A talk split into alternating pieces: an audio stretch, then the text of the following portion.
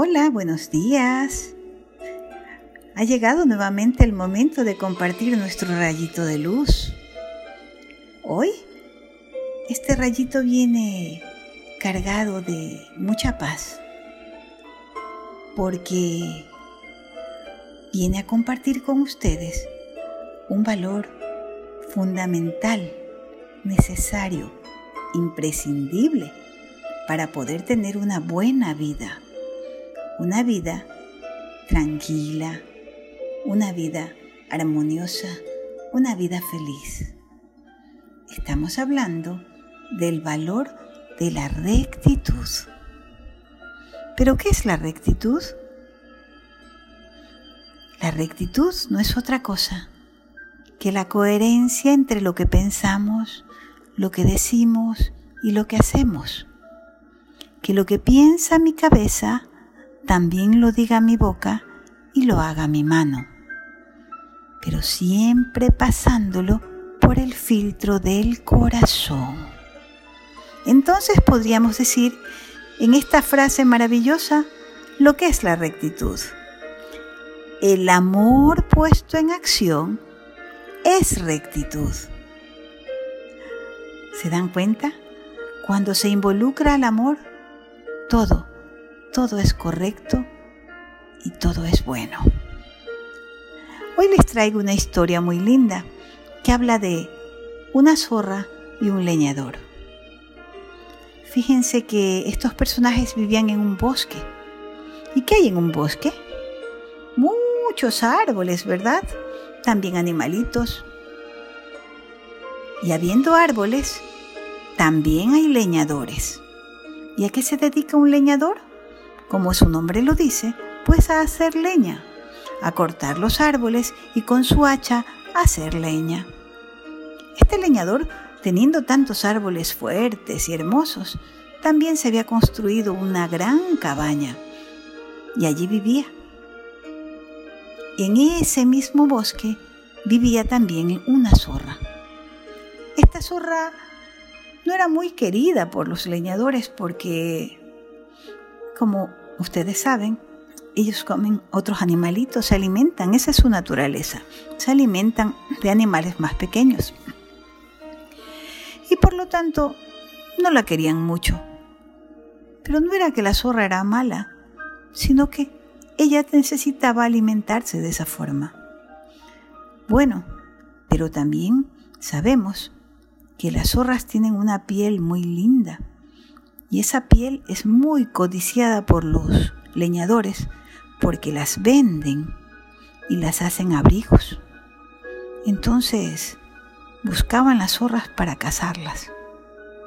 Precisamente a ese bosque había llegado un grupo de cazadores y habían logrado ver a esta zorra. Pobre zorra, huía desesperada por el bosque mientras los cazadores le seguían los pasos. La zorra corría y corría hasta que justo llegó y se encontró con el leñador. Y le dijo, por favor, por favor, escóndeme en tu cabaña.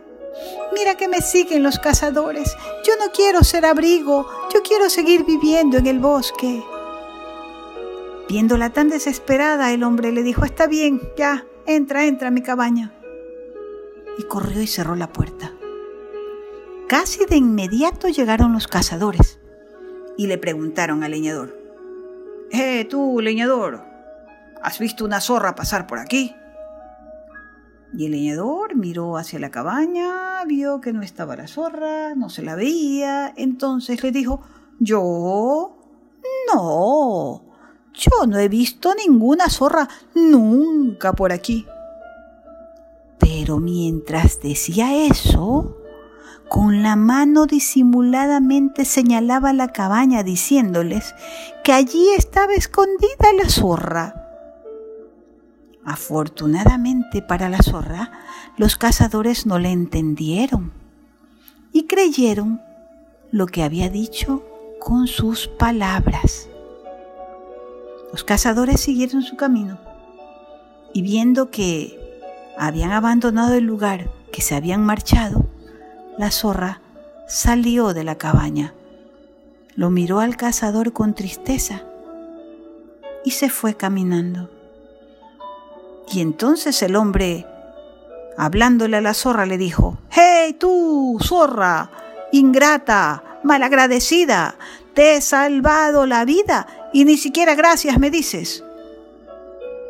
La zorra se volteó y le respondió, Feliz te hubiera dado las gracias si con tus manos hubieras dicho lo mismo que dijiste con tu boca.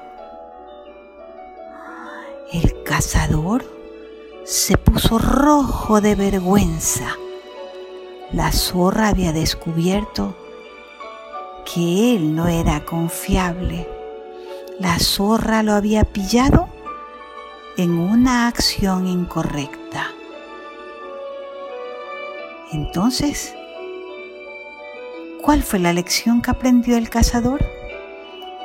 Que no debe negar con sus actos lo que dice con sus palabras.